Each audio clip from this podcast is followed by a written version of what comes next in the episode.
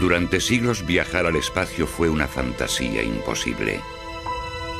Pero entonces, dos científicos rivales se enzarzaron en una carrera por conseguir ese sueño. Su lucha haría historia.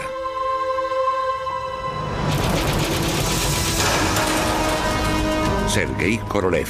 Podemos lanzar una luna artificial, un satélite y hacer que orbite alrededor de la Tierra. Liberado de un gulag para llevar al espacio a la Unión Soviética. Su rival, Werner von Braun, pionero del espacio, visionario y perseguido por su pasado nazi. Hoy podríamos haber hecho historia espacial. Por América. Podríamos haber lanzado el primer satélite del mundo. Esto es el futuro. Estoy bien seguro de ello. Requiere una mente abierta, Valentín. Tal vez usted no la tiene. Acaban de anunciar por la radio que los rusos han lanzado un satélite al espacio. El lanzamiento del Sputnik indica que los soviéticos pueden llevarnos ya cinco años de ventaja. A los estadounidenses nos alarma que un país enemigo haya logrado esto. Von Braun trató de ponerse al día. ¿Tenemos satélite o no? Señores, hemos llegado al espacio. Hoy hemos respondido al desafío de la Unión Soviética y al hacerlo hemos abierto las puertas de los cielos. Más parece que estamos en una carrera espacial. Una carrera que pretendemos ganar. Ahora Korolev planea su siguiente y espectacular paso. Enviar el primer hombre al espacio. La carrera espacial, capítulo 3, Las estrellas, 1957-1961.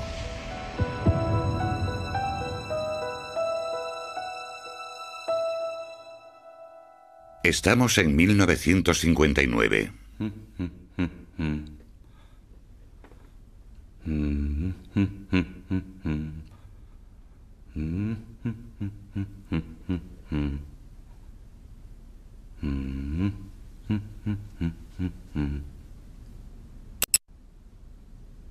El candidato debe andar por la treintena.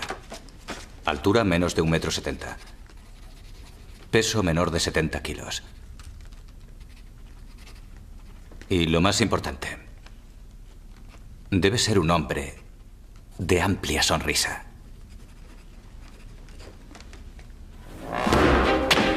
Se presenta el camarada. La búsqueda del astronauta está en marcha. Por toda la Unión Soviética, expertos del ejército buscan cosmonautas que encajen con las exigencias de Korolev. La misión es tan secreta que ni los elegidos saben para qué es ni quién está tras ella.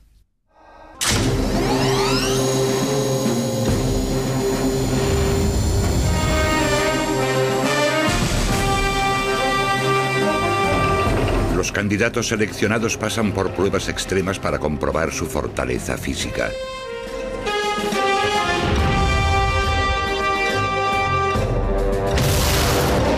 Sometidos a alta temperatura y presión, algunos llegan a estar a punto de morir. Germán Stefanovich Tito. Valentín Stefanovich Barlamov. Resultan elegidos seis. Cada uno de ellos espera ser el primero que viaje al espacio. Adrián Grigorovich Nikolai. Yuri Alexeyevich Gagarin. Camaradas, tenemos a nuestros cosmonautas. Korolev va muy por delante de los americanos. Su cohete R-7, armado con una ojiva nuclear, tiene bastante potencia para cruzar continentes y arrasar ciudades americanas enteras. Pero con la misma facilidad podría llevar a sus cosmonautas al espacio. La carrera espacial se está convirtiendo rápidamente en el nuevo campo de batalla de la Guerra Fría, un enfrentamiento abierto entre el capitalismo y el comunismo. The New York Times la llama carrera por la supervivencia. Señoras y señores, Para afrontar la amenaza soviética, la recién creada NASA inmediatamente ha puesto en marcha un proyecto para llevar a un norteamericano al espacio. Hoy vamos a presentar ante ustedes y ante el mundo a siete hombres que han sido seleccionados para adiestrarse en el vuelo espacial. Son todos padres de familia y han llegado aquí tras un largo proceso. Siete pilotos de prueba son presentados a la prensa mundial. Por favor, reciban a los astronautas del proyecto Mercury de nuestra nación.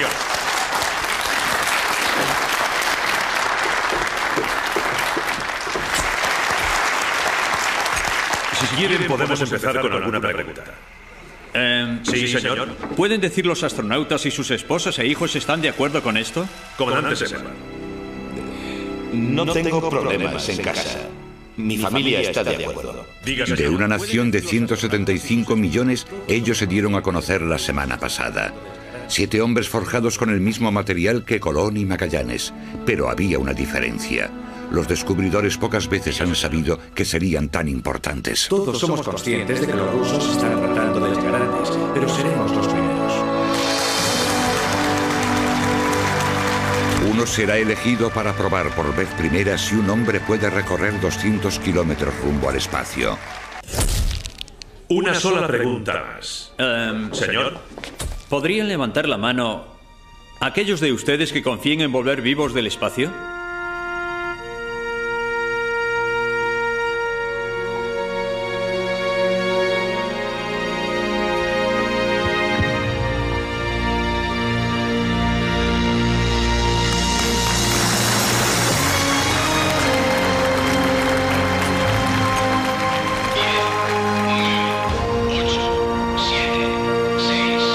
Los siete candidatos verán el lanzamiento del cohete que la NASA espera que los lleve al espacio.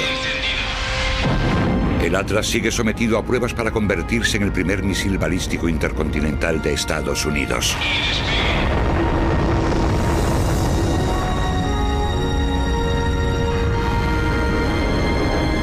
Vamos, vamos, sigue adelante. Vamos, vamos. Eso de sigue subiendo.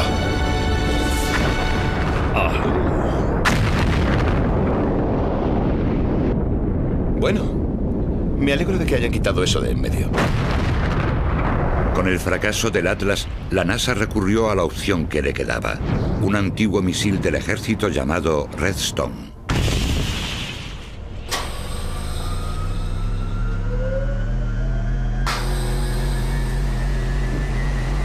Mach 7,5 y ascendiendo. En un túnel de viento para pruebas de velocidad, Werner von Braun está probando su Redstone para averiguar qué modificaciones necesita para transportar un astronauta. Puestas las esperanzas americanas en este cohete, una periodista ha venido a comprobar si es la solución. Este cohete es muy similar a la V2, ¿no es cierto? El mismo que construyó para los alemanes. Está basado en su diseño. Pero eso ya es agua pasada. Mach 8,7, vibración en la cápsula, 90 decibelios y aumentando. Está empezando. Cuando el cohete acelera hacia la barrera del sonido, las ondas de choque aumentan. Mach 9,3, vibración de la cápsula, 150 decibelios y aumentando. haciendo vibrar la cápsula violentamente. Caramba. Apague.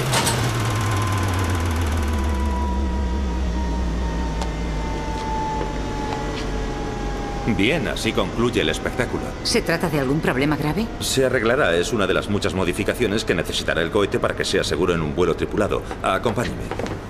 La vibración es tan fuerte que habría matado a un astronauta.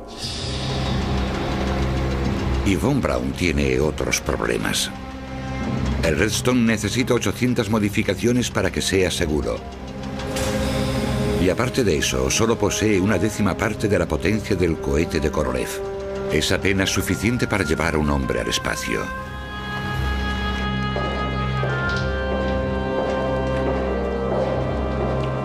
Pero antes de que Von Braun haga alguna mejora, su rival le asesta otro golpe demoledor.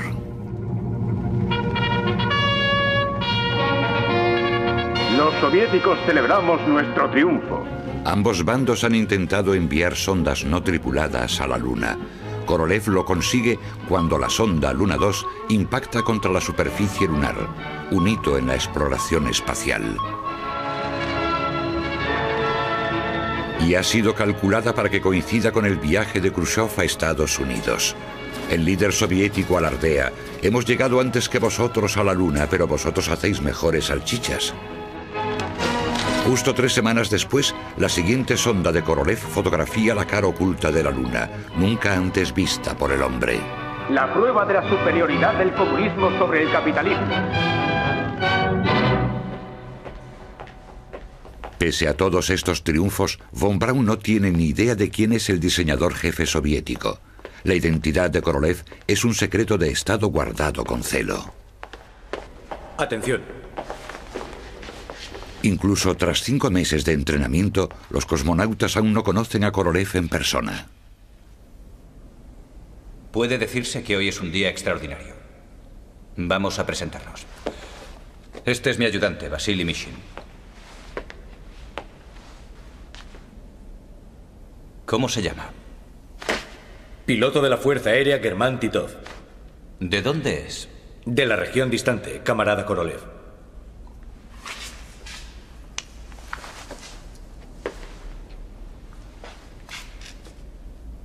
¿Y usted?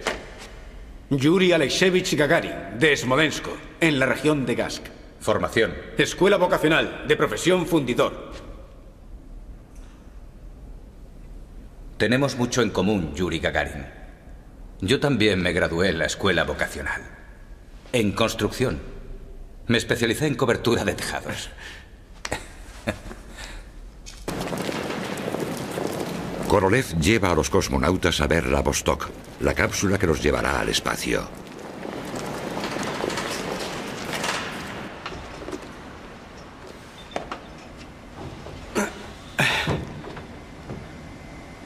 Vaya. ¿Dónde están los controles?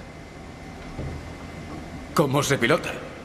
La Vostok es completamente automática y se controla desde tierra. ¿Sin alas? ¿Cómo aterriza? Cuando vuelva a entrar en la atmósfera terrestre, la fricción frenará la caída. En la reentrada, el morro de la cápsula alcanzará una temperatura entre 6.000 y 10.000 grados.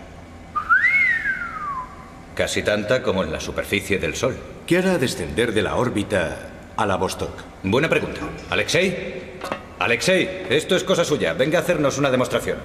Camaradas, este es Alexei Mikhailovich Isayev. Diseña los retropropulsores que los traerán de vuelta. Esta es la Tierra y esta es la cápsula. Primero debemos aminorar la velocidad de la cápsula, que irá a unos 27.000 kilómetros por hora, con pequeños cohetes de desaceleración. Esos cohetes deben encenderse con gran precisión. Demasiada demora y la cápsula caerá demasiado rápido hacia la Tierra y se incendiará.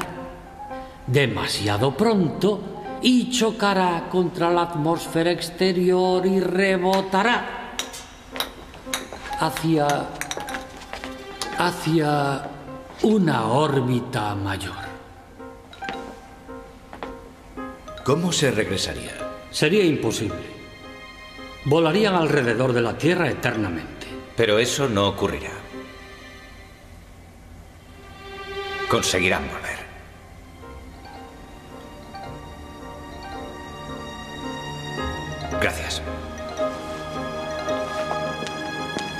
Los informes de espionaje pronto anuncian a los americanos que los rusos están cerca de enviar un hombre al espacio. Así que se apremia a los ingenieros de la NASA para que concluyan su cápsula espacial Mercury, que ya lleva todo un año de retraso. El programa de vuelo espacial Mercury de la NASA parece llevar a Estados Unidos hacia una nueva y humillante derrota en la guerra espacial este-oeste. Al frente de la creciente crisis está el director de la NASA, Bob Gilruth, llamado para que revise otro problema de un prototipo. ¿Qué era lo que quería enseñarme? Hay que reducir más de un centímetro la cápsula. ¿Hay que reducir la cápsula? ¿Por qué? Porque no encaja en el cohete. Oh, Dios mío. Werner se pondrá como una fiera.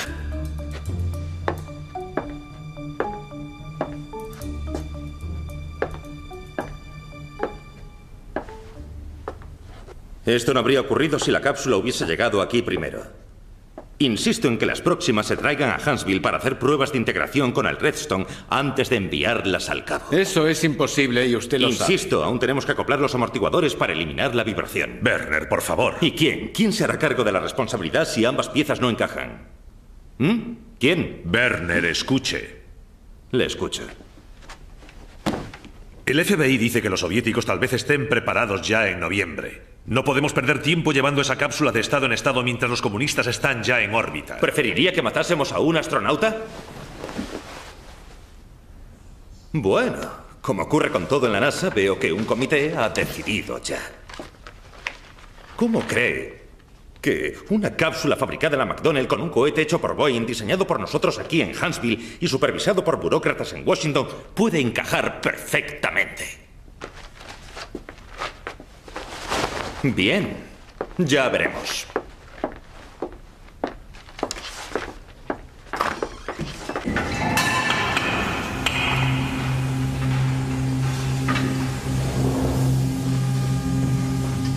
Mientras que Von Braun solo tiene que vérselas con la NASA, Korolev debe competir por la financiación con grupos de investigadores rivales. Suba, suba, suba, suba. Tiene que encajar perfectamente. Y el diseñador Valentín Glusko tiene un nuevo motor que podría ser justo lo que el mariscal jefe de misiles estratégicos está buscando. Muy bien, muy bien. Asegure ahora esa pieza. Representa una grave amenaza para Korolev. Si el ejército decide cambiar por el diseño de Glusko, podría perder fondos esenciales. Camarada Mariscal, camaradas, la prueba está a punto de empezar. Por favor, vayan a la sala de control. Los dos hombres mantienen una relación tirante. Glusko había denunciado ante la policía secreta a Korolev que había pasado seis años en un gulag.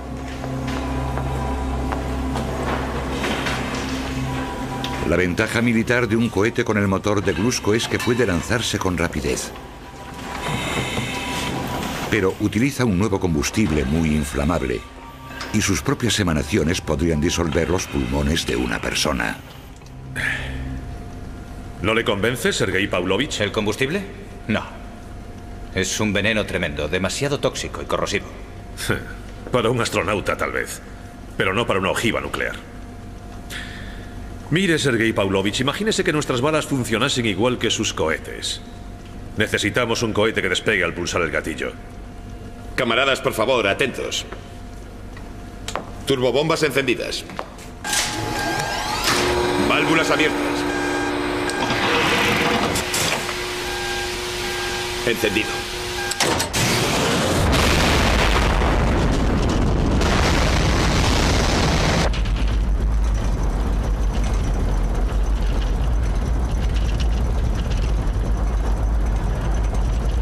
La prueba es un éxito. ¡Bravo! ¡Genial! ¡Bravo! ¡Enhorabuena, camarada! Si Glusko triunfa, el R-7 de Korolev se quedará obsoleto para el ejército.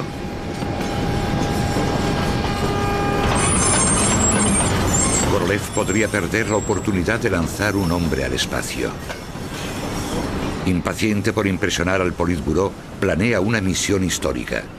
Traer de regreso del espacio a las primeras criaturas vivientes. Lishka y Chaika probarán la misma cápsula Vostok que se empleará para llevar a un cosmonauta. Lishka, hola bonita. Conseguir que regrese del espacio es un paso esencial para los vuelos tripulados. Buen perro soviético.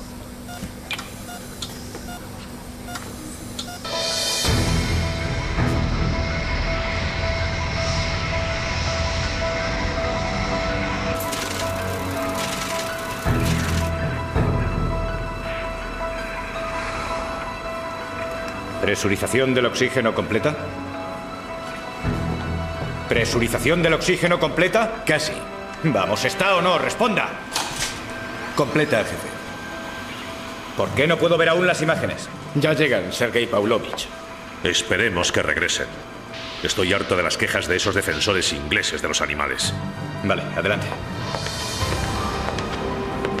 Encienda interruptor de lanzamiento. Encendido interruptor de lanzamiento.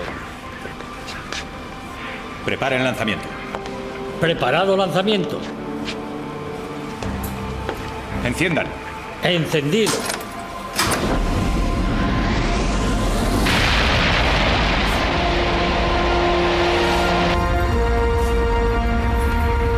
Despegue.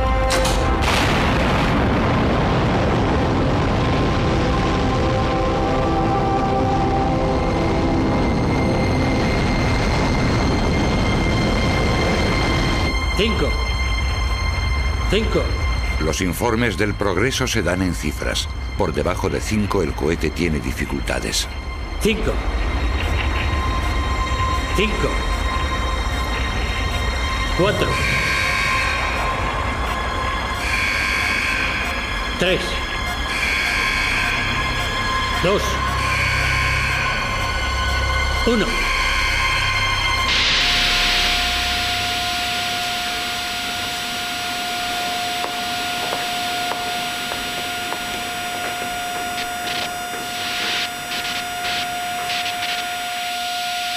Tras 28 segundos de vuelo, el cohete impulsor estalla.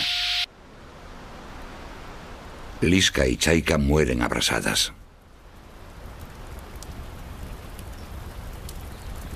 Después de esto, sería un terrible pecado arriesgar la vida de un piloto joven. Tal vez uno de nosotros, un científico o un diseñador, debería ir antes. Es una tontería sentimentaloide. Seguiremos adelante. Quiero otro lanzamiento con perros dentro de un mes. ¿Un mes? Y después lanzaremos a un cosmonauta. ¡Despegue! Menos de un mes después, el R-7 vuelve a volar de nuevo con perros a bordo. Cinco. Cinco. Cinco.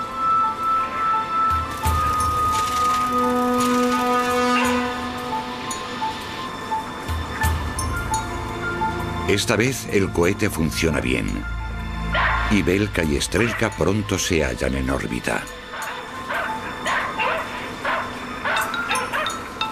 Ahora mismo están pasando al lado del satélite americano Explorer. Buenos perros soviéticos. Tal vez podrían orinarse en él.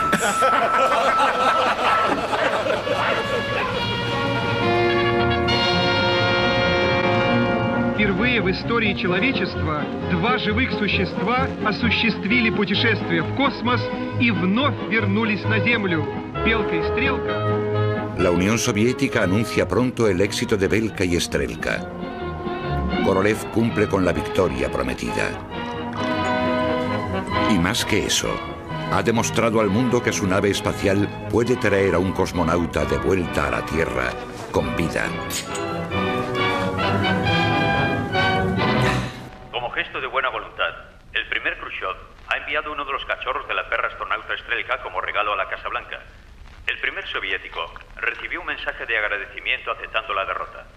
John Fisher Kennedy admitió que los primeros viajeros caninos al espacio llevaban el nombre de Belka y Strelka, no Robert o Fido.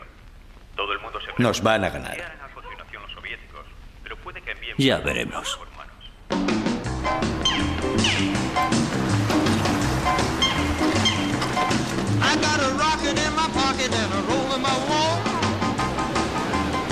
Los americanos aún tienen que demostrar que pueden lanzar un ser vivo al espacio. El primero de los Renstones modificados de Von Braun con cápsula Mercury no tripulada está listo para demostrar si está a la altura de la tarea, observado por toda la prensa mundial.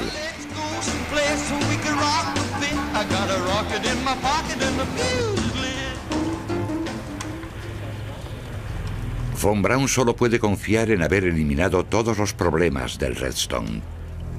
Su ayudante y jefe de operaciones de lanzamiento desearía haber hecho más pruebas. Los indicadores de protección dan señal de apagado. ¿Funcionan ahora? En estos momentos sí, pero... ¿me recibe? Le recibo. ¿Sigue todo según lo previsto? Sí, la cuenta atrás sigue adelante. Recibido, seguimos en contacto.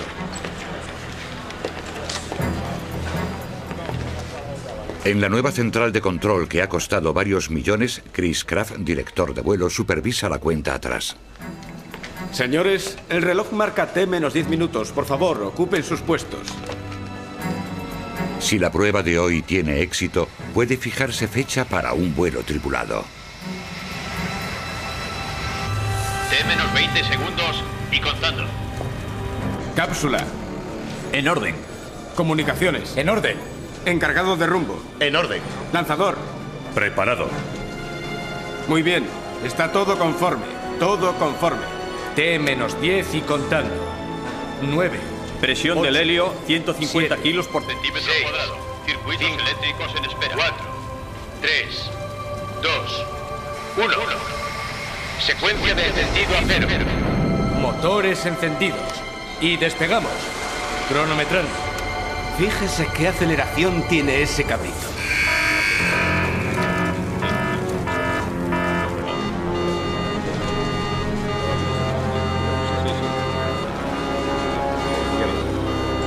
Hay interrupción.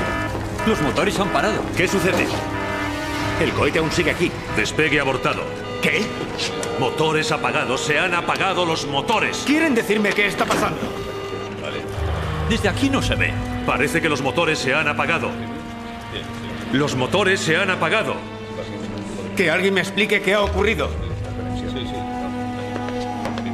Pero el mecanismo de autodestrucción aún está activado. Oiga, Hable conmigo, oiga. maldita sea.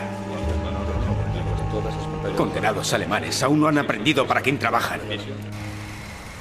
Posteriormente, la película desvela que solo la torre de escape había despegado.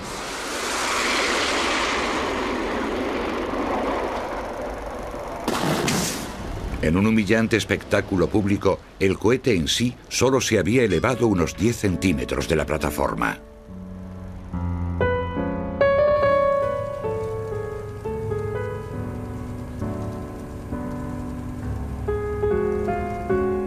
La esperanza de los Estados Unidos de lanzar un hombre al espacio ha recibido hoy un duro golpe por un nuevo fracaso.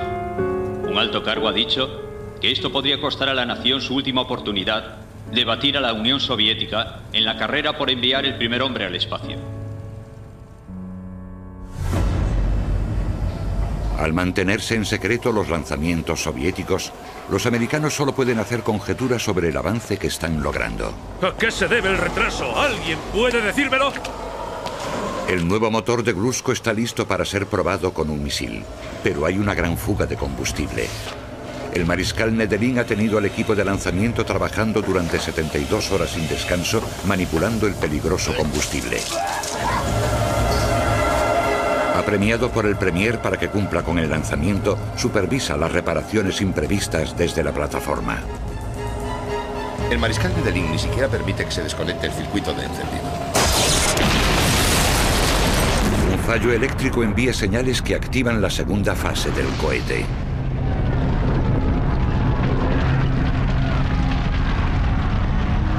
A una temperatura de 3.000 grados, el asfalto de alrededor se derritió, atrapando a los presentes en un suelo pegajoso en llamas. El fin más horrible lo sufrieron los que estaban suspendidos por arneses de la torre, ya que ardieron en llamas como velas.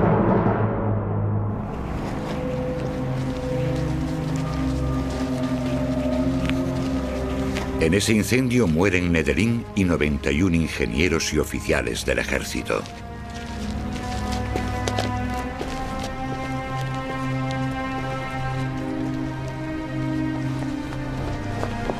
La pérdida de los ingenieros asesta un terrible golpe al programa espacial soviético. La catástrofe se mantiene en secreto durante 30 años. Voy a hacerme viejo antes de tiempo. Ay, caramba, casi me achicharro ahí dentro.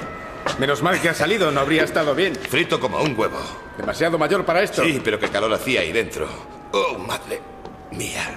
Bueno, señores, presten atención. Lo que voy a decirles es confidencial.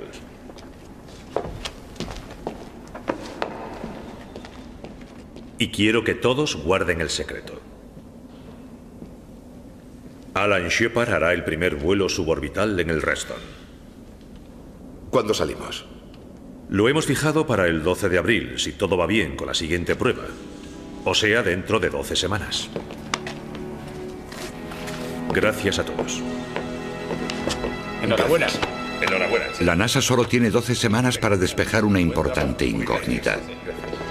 ¿Podrá Alan Shepard o cualquier ser humano sobrevivir a la tensión física y psicológica de un vuelo espacial?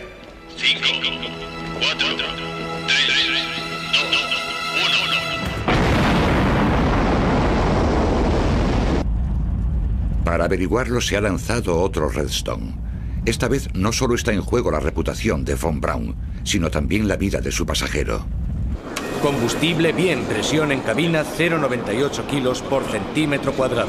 Rumbo al espacio irá el chimpancé número 65. Si el vuelo tiene éxito, Shepard será el siguiente. Nivel de oxígeno bien. Perfecto.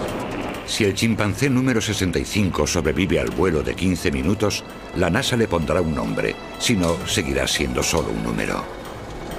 4G presión en cabina se mantiene a 0,386. Velocidad acelerando a Mach 1,2. 1,3. 1,4. La aceleración es demasiado rápida. Detectamos vibraciones muy fuertes. Se está moviendo mucho. 9G, Mach 2.8, continúa aceleración. ¿Y ahora qué? Con Brown. Abortamos. Torre de escape lanzada. Cápsula separada. 17G, se acerca al umbral. El umbral. El momento en el que el chimpancé perderá la conciencia. La muerte se producirá en breve.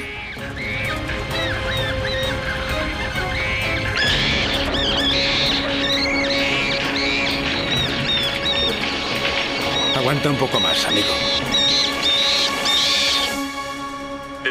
Vuelo casi desastroso, el chimpancé Han amerizó sano y salvo. Unos helicópteros de la Marina lo rescataron. El pequeño chimpancé no parecía muy afectado por la prueba, pero hoy los jefes de la NASA seguramente se preguntarán si es seguro enviar a un hombre al espacio. Ha salido a la venta una píldora anticonceptiva que las mujeres ingieren por vía oral. Yo opino exactamente lo mismo. La verdad es que no tiene sentido. Hola. Señores, excusan decirme que hoy no ha salido todo perfecto. ¿Cuál ha sido el problema? Eh, un primer examen de los datos indica que el combustible se bombeó muy deprisa, lo cual causó una aceleración excesiva. El cohete se elevó muy rápido. El mecanismo de interrupción se disparó, separando la cápsula del cohete. El chimpancé tuvo suerte de sobrevivir. O sea que hay que revisar el circuito de bombeo y averiguar por qué actuó tan deprisa. Ahora debemos tomar una decisión difícil. ¿Estamos listos para enviar a un hombre o es necesaria otra prueba de vuelo? Si nos retrasamos, nos arriesgamos a perder ante los comunistas. Si seguimos, una fatalidad podría costarnos todo el proyecto espacial. Levanten la mano si están dispuestos a seguir con el vuelo tripulado.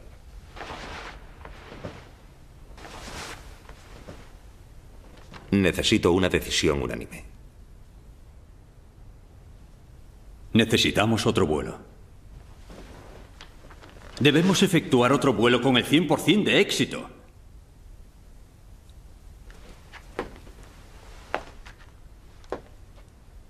Estoy completamente convencido.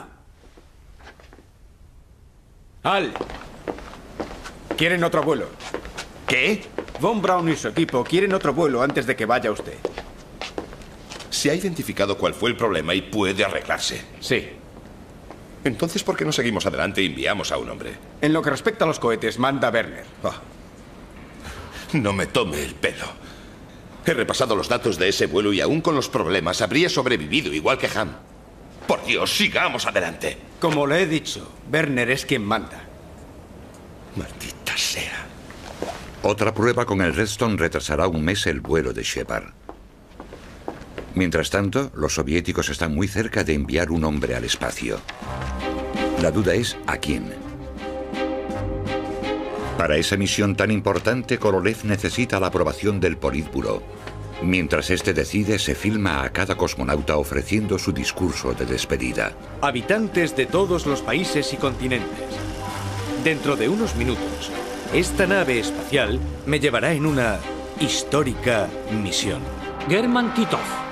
Inteligente, físicamente resistente, pero su entorno es demasiado burgués. ¿Qué les parece Yuri Gagarin? Seguro de sí, inteligente, respetado, ideológicamente sólido. Queridos amigos, conciudadanos, Sus padres proceden de una granja colectiva. El padre era carpintero. Es hijo del pueblo. ser el primero en entrar en el cosmos. ¿Podría alguien soñar con algo mejor? Hasta que volvamos a vernos. Perfecto. Los soviéticos ya tienen cosmonauta, pero hay dudas sobre la nave espacial. Otros dos vuelos de prueba con perros han fracasado. Dos animales más abrasados en la reentrada. Korolev necesita tiempo o ese podría ser el fin de Gagarin. Y los americanos les pisan los talones.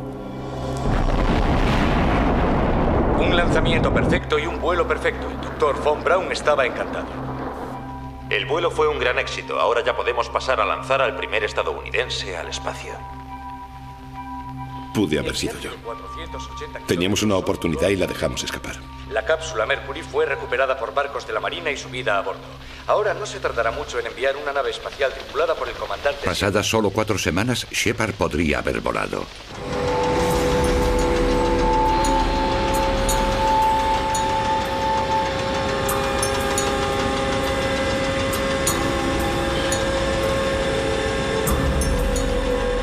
El R-7 está preparado para el histórico intento de Gagarin.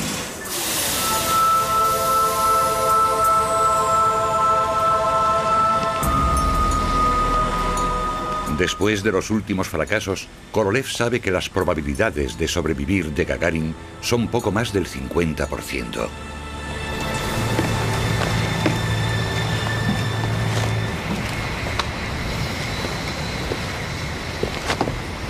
Teniente Gagarin, preparado para el primer vuelo en la nave espacial Vostok.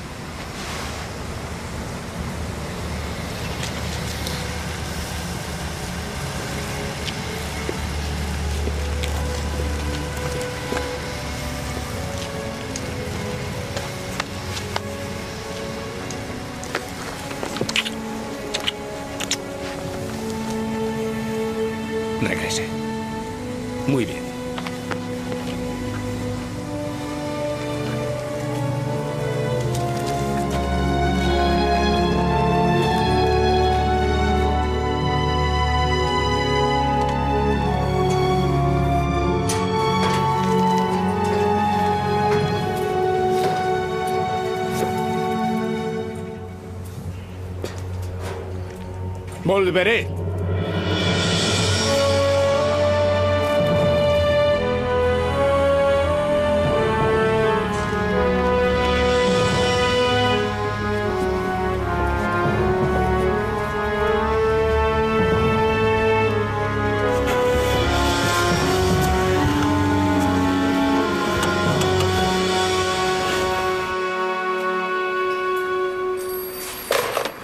Camarada. La luz del KP-3 no muestra la escotilla cerrada.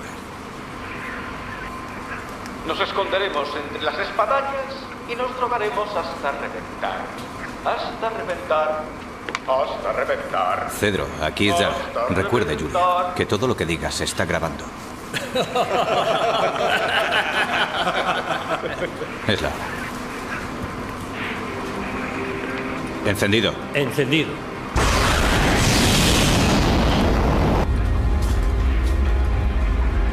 ¡Despegue!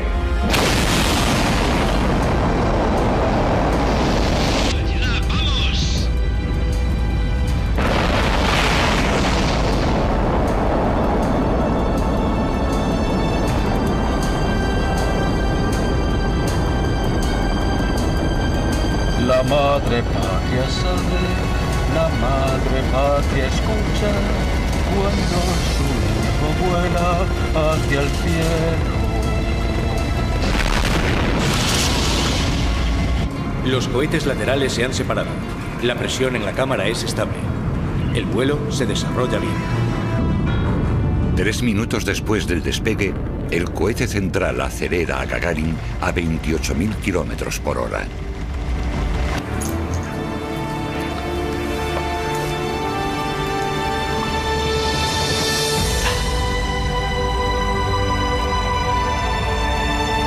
Cinco minutos después del despegue, Gagarin es el primer humano que puede contemplar nuestro planeta desde el espacio.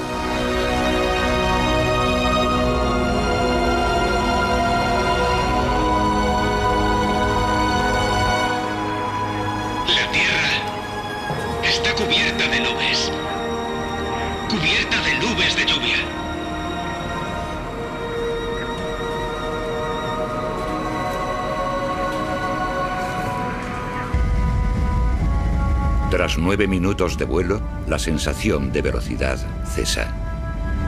Y la gravedad deja de ejercer efecto.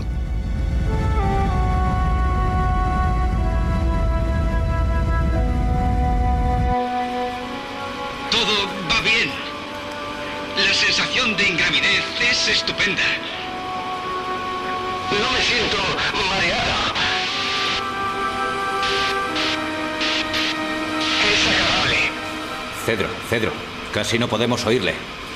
Me siento seguro. Yuri, casi no le... Gagarin sobrepasa el ámbito de cobertura de los receptores de televisión del lugar de lanzamiento.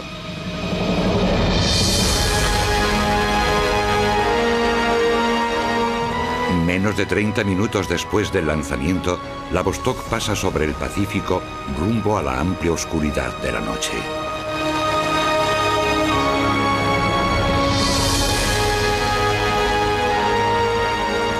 Pronto Gagarin se encuentra orbitando sobre la América que duerme, ignorando sus habitantes el triunfo soviético.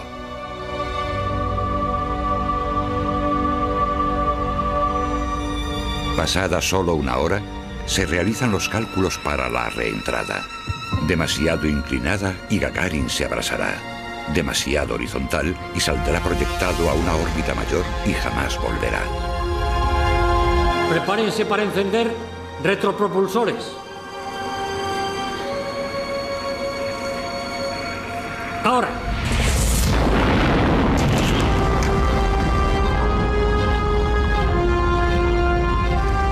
Ahora el módulo de servicio dotado con retropropulsores debe separarse de su cápsula. ¿Se ha separado el módulo de servicio? No hay separación. Compruebe de nuevo. No hay separación.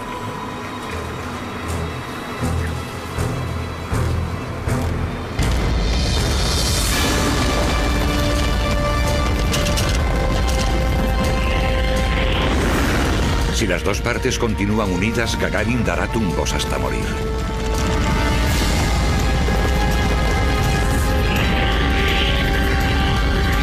Se ha perdido el contacto por radio. Todo lo que Korolev puede hacer ahora es esperar.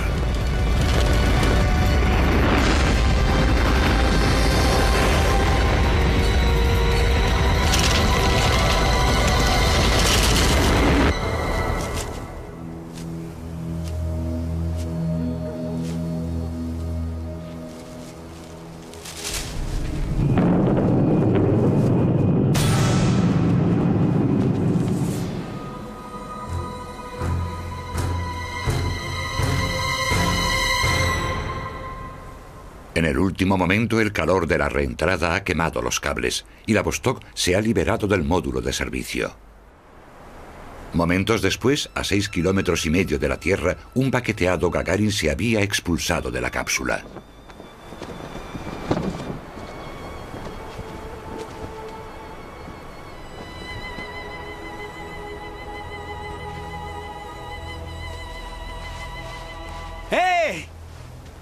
Ciudadano de la Unión Soviética. Soy ruso. No tengáis miedo. No temáis, soy ruso.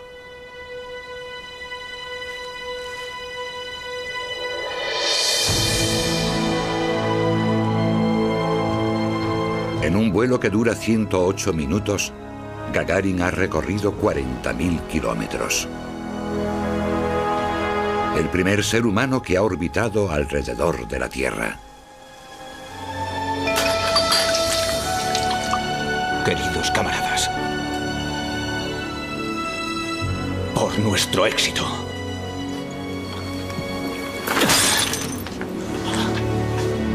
¡Esperen! El jefe de diseño puede hacerlo, pero camaradas, nosotros no. ¿Quién respondería ante la división de suministros?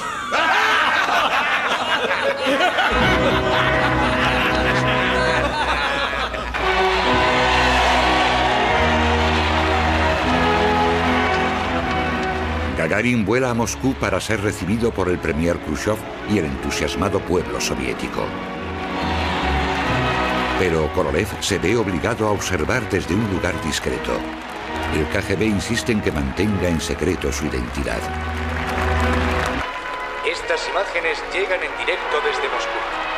Y aquí vemos al comandante Yuri Gagarin, el primer hombre en volar al espacio, recibido por el Premier Khrushchev y otros miembros del Politburo. Doctor, La multitud está enloquecida. Diga.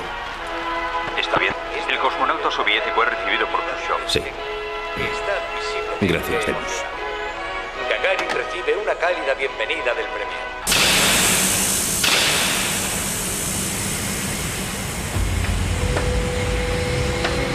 Menos de un mes después de esa gesta, la NASA está casi preparada para enviar a Alan Shepard. Muy bien, chicos. Ayudadme a entrar.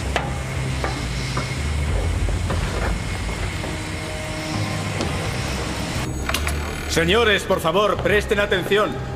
Debido al mal tiempo, tengo que retrasar el lanzamiento. Oh, maldita sea. Detengan la cuenta atrás. ¿Has oído eso, Alan? Hay que esperar. Recibido. Pues aquí estaré. No tengo a dónde ir. Shepard mantiene contacto con el mundo exterior a través de su compañero Gordon Cooper.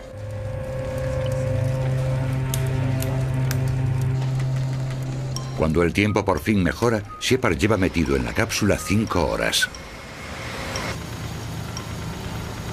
Chicos, llevo mucho tiempo aquí metido. Tengo que ir al baño. No aguanto más. ¿Qué opina Werner? No, no hay tiempo para quitarle y ponerle el traje. No puede ser, Alan. Debes quedarte ahí. Mira, Gordon, buscad una solución. Dile a Werner que no aguanto más.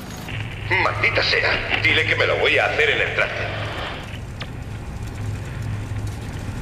Antes de perder otro viaje, Von Braun accede. De acuerdo, energía cortada. Adelante.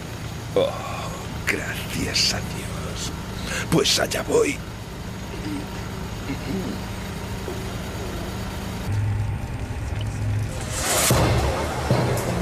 Menos 10 y contando. 9, 8, 7, 6, 5, 4, 3, 2, 1. Secuencia de ignición terminada. Motores encendidos. Efectuando despegue. Recibido, despegue. Empezamos a cronometrar. Ya estás en marcha, amigo. Recibido. Os oigo alto y claro. Adelante, vamos, sigue. Durante sus 16 minutos a bordo del cohete, Shepard recorre solo 480 kilómetros y experimenta la ingravidez durante 6 minutos. La Freedom 7 sigue adelante. Lo suficiente para que Von Braun afirme que también los Estados Unidos han puesto un hombre en el espacio. Pero hace falta mayor audacia para vencer a los soviéticos en este terreno de la Guerra Fría. El nuevo presidente John Kennedy pronto lo anuncia. The eyes of the world now look into space, and we have vowed that we shall not see it governed by a hostile flag of conquest, but by a banner of freedom. We choose to go to the moon. We choose to go to the moon in this decade and do the other things, not because they are easy, but because they are hard. Norteamérica no se puede permitir perder. ¡Rápido, vamos!